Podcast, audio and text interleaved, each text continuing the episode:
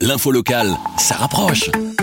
Nouveau, le podcast de la Meuse, la Nouvelle Gazette, la province, Nord-Éclair et la capitale. Pierre Nizet, avant de parler chiffres ce vendredi, parlons euh, animaux domestiques et chats, euh, puisque le premier point à retenir ce vendredi, c'est qu'il ne faut surtout pas abandonner son chat ou son chien, malgré ce qu'on a appris euh, ce vendredi matin. Expliquez-nous. En effet, Emmanuel André, donc euh, lors de la conférence de presse de ce matin, a bien expliqué qu'il y avait eu un cas de chat qui a été infecté par son maître qui avait le Covid-19. Donc c'est bien le maître qui lui a transmis et c'est pas le chat parce qu'il n'y a aucune preuve actuellement et je crois qu'il n'y en a pas qui dit que euh, les animaux domestiques euh, transmettent donc cette maladie. C'est plutôt le contraire. Donc faites attention si jamais vous êtes atteint.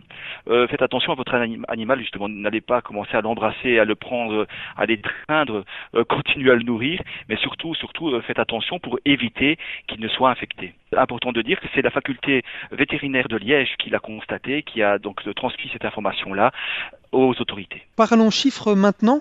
Quels sont les principaux constats de ce vendredi matin On arrive toujours avec J plus 1, donc ça veut dire que hier, on a comptabilisé en tout en Belgique 289 décès depuis le début de euh, l'épidémie. Euh, donc c'est une augmentation de 69 par rapport à la veille.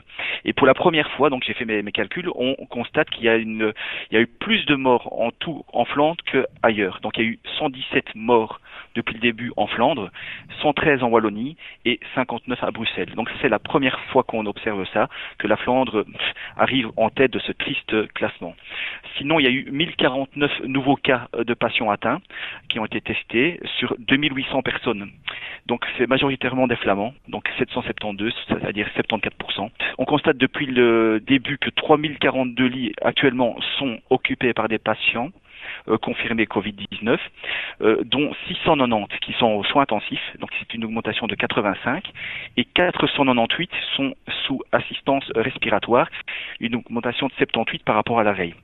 Donc en tout, ça veut dire qu'il y a, donc on, rappelle qu'il y a 690 lits en soins intensifs, mais actuellement il y en a 2081 qui seraient euh, disponibles. Donc ça veut dire qu'il reste 1391 lits inoccupés. Donc ils ont augmenté la capacité de lits en soins intensifs, c'est important de le préciser aussi. Au cours des 24 dernières heures, il y a eu 490 patients atteints qui ont été hospitalisés et 183 sont sortis.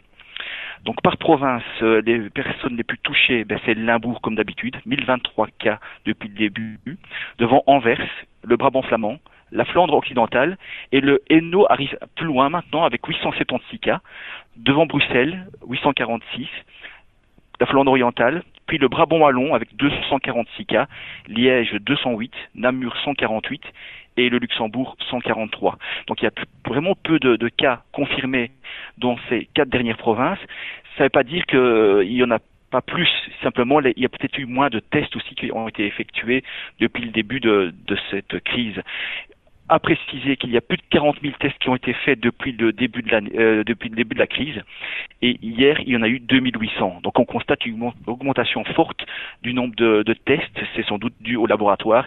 Il y en a plus qui peuvent le faire. Important aussi, il y aura bien une hausse des tests dans les maisons de repos ça a été confirmé ce matin. J'ai posé la question.